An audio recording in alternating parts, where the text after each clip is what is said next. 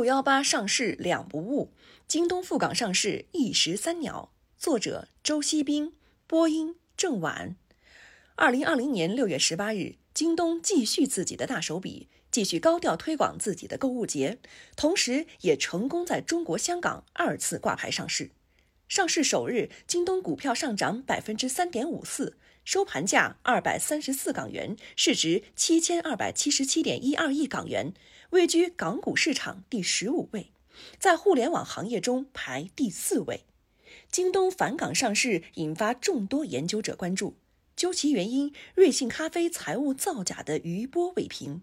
此刻，京东的赴港上市就备受争议。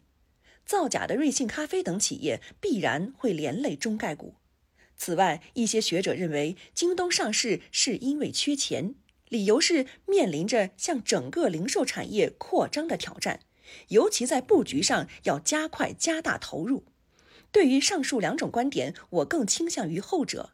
原因是不能因为瑞幸咖啡的造假就一捆子打死中国企业赴美上市。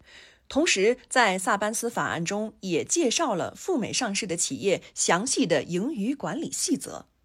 正因为如此，京东赴港上市一个直接的动因就是解决缺钱问题。在之前，京东进行了一系列的企业变革，尤其是此刻的京东，在 O2O 以及物流的重公司模式的建设中，资金的投入是巨大的。鉴于此，可以肯定地说，越来越多的中概股回归赴港上市将成为趋势。尤其是像京东这样级别的企业，无疑是一时激起千层浪。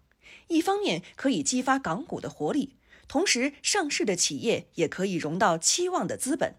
第三，京东赴港上市还可以布局香港市场，以此作为跳板拓展海外市场，达到一石三鸟的效果。并非仅仅是为了解决融资，避免遭遇中概股做空。